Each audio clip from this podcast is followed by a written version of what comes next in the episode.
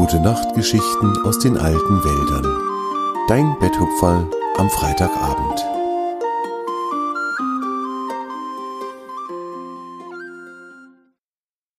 Im tiefen Felsental.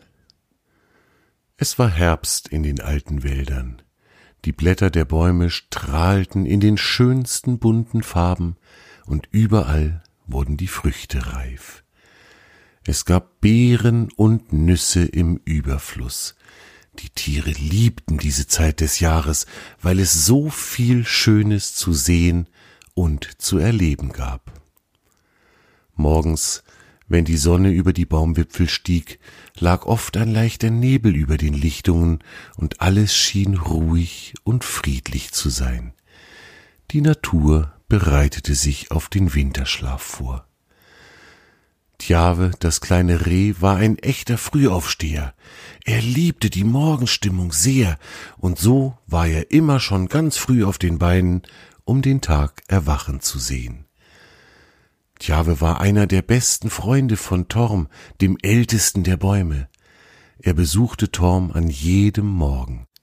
Dann erzählten sie sich, was sie erlebt hatten, was sie sich für diesen Tag wünschten und vor allem, was sie dem anderen für diesen Tag wünschten. Tjave sagte dann immer, ich wünsche dir Sonne und Regen, ich wünsche dir Wärme und ein wenig Abkühlung, und ich wünsche dir, dass du noch viele Spiele und Tänze erlebst. Und Torm antwortete, und dir, lieber Tjave, wünsche ich Abenteuer und Ruhe, ich wünsche dir Gesellschaft und ruhiges Alleinesein, und ich wünsche dir, dass du noch an sehr vielen Spielen und Tänzen teilnehmen kannst. Und beide zusammen sagten dann immer, und mir wünsche ich, dass wir beide noch sehr lange gute Freunde bleiben können. Heute war Tjave zum Sonnenaufgang auf der Bienenlichtung gewesen und hatte zugesehen, wie die ersten Sonnenstrahlen den Nebel über der Lichtung zum Strahlen gebracht hatten. Er erzählte Torm mit leuchtenden Augen, wie schön das gewesen sei. Der älteste der Bäume lächelte und freute sich mit dem Reh. Weißt du, Torm, sagte Tjave dann, ich glaube, ich werde heute mal eine kleine Expedition ganz für mich alleine machen. Torm schaute ihn an und fragte, Ganz für dich alleine? Was möchtest du denn entdecken? Hast du eine bestimmte Idee? Tjave schaute ihn mit einem geheimnisvollen Blick an und senkte die Stimme.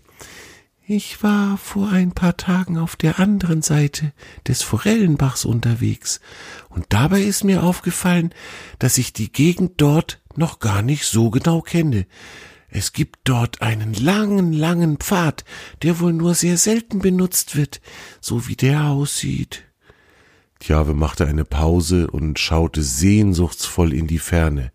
Und ich möchte gerne herausfinden, wo dieser Pfad hinführt. Das wäre doch spannend, findest du nicht auch? Torm nickte und antwortete Ja, da hast du recht, es ist immer gut, neue Wege zu erkunden. Man lernt dabei so viel Neues. Tjave schaute den ältesten der Bäume an und dachte lange nach. Kann es nicht aber auch sein, dass man sich auf einem neuen Weg verläuft, wenn man doch noch gar nicht weiß, wohin er einen führen wird? Torm schaute das Reh liebevoll an und erwiderte dann Ich glaube, wenn du mit offenen Augen und mit offenem Herzen auf dem Weg gehst, dann wirst du immer wieder heimfinden. Es verlaufen sich nur diejenigen, die Augen und Herz verschlossen halten. Da lächelte Tjave dankbar und verabschiedete sich von Torm, dem ältesten der Bäume. Das kleine Reh machte sich auf, den neuen Pfad zu erkunden, den er gefunden hatte. Er lief zum Forellenbach, überquerte ihn auf der Holzbrücke, die alle Tiere gemeinsam gebaut hatten, und schlenderte dann auf dem anderen Ufer des Baches langsam in den Wald hinein. Zunächst war ihm noch alles bekannt, denn in diesem Teil der alten Wälder hatte er schon oft mit seinen Freunden Verstecken und Finden und Wer läuft am schnellsten gespielt. Er erreichte den Pfad nach einer kurzen Zeit und folgte ihm für eine lange Strecke. Bald schon kam er in Gegenden, in denen er noch nie zuvor gewesen war. Große, uralte Bäume standen hier, die vielleicht beinahe so alt waren wie Torm. Es gab aber auch viele wunderschöne Herbstblumen, die auf kleinen Wiesen mitten im Wald wuchsen. All dies war herrlich anzusehen, und die Luft roch ganz würzig und frisch. Tjave genoss es sehr, einfach zu laufen und mit seinen Gedanken alleine zu sein. Je weiter er dem Weg folgte, desto mehr hatte er das Gefühl, dass er in ein Tal liefe. Neben ihm wuchsen keine Bäume und Blumen mehr, sondern der Boden stieg links und rechts vom Weg immer weiter an. Nach einer Weile stiegen schon richtige Wände neben dem Pfad in die Höhe, und Tjave war ganz aufgeregt. Hatte er vielleicht ein geheimes Tal entdeckt? Höher und höher wurden die Wände und auch immer steiler. Hier und da schaute aus dem Moos und dem Gras ein Stück Felsen heraus.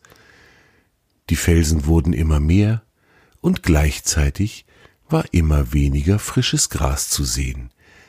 Tjave hatte tatsächlich ein Felsental entdeckt. Er wurde immer neugieriger und immer aufgeregter. Je weiter er in das Tal hineinlief, desto dunkler wurde es, denn der Sonnenschein konnte nicht gut zwischen die steilen und sehr hohen Wände strahlen. So lief Tjave schließlich in einem sehr schönen, friedlichen Halbdunkel zwischen großen Felsbrocken entlang, immer weiter, immer weiter in das tiefe Felsental hinein. Während er weiterlief, hörte Tjave ein Rauschen, das aus der Höhe zu kommen schien und das lauter wurde, je weiter er vorankam. Als er schließlich einen riesigen Felsbrocken umrundete, sah er vor sich einen Wasserfall, der von ganz oben, von dort, wo die Sonne noch hinschien, bis hinunter auf den Grund des Tals rauschte.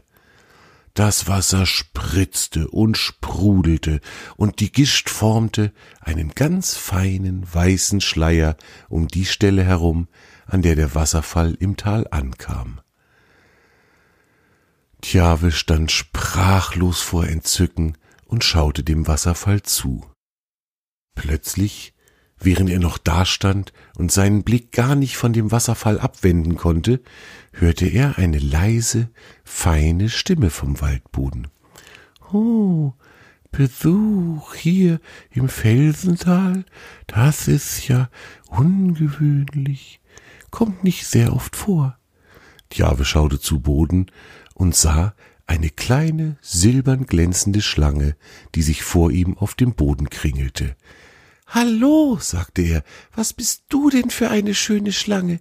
Ich heiße Tjave und ich erkunde gerade dieses tiefe Felsental hier.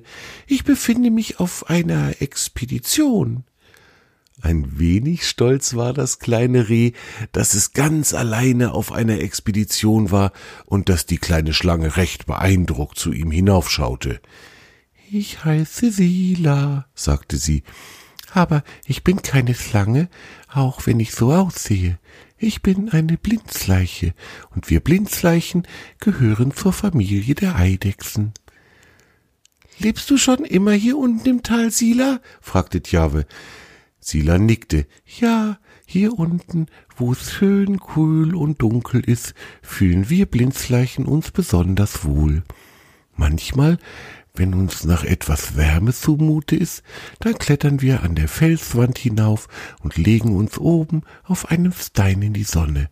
Das ist dann auch schön, aber irgendwann wollen wir dann wieder in die Kühle unseres Tals. Aber sag mal, wo kommst du eigentlich her? Ich habe dich ja hier noch nie gesehen. Djave legte sich neben Sila ins Gras und schaute sie an. Er mochte die kleine Blindschleiche. Sie hatte so eine freundliche Stimme. Ich lebe auch hier in den alten Wäldern, aber ein Stück weiter im Westen, weißt du, dort, wo Torm, der älteste der Bäume, seinen Platz hat.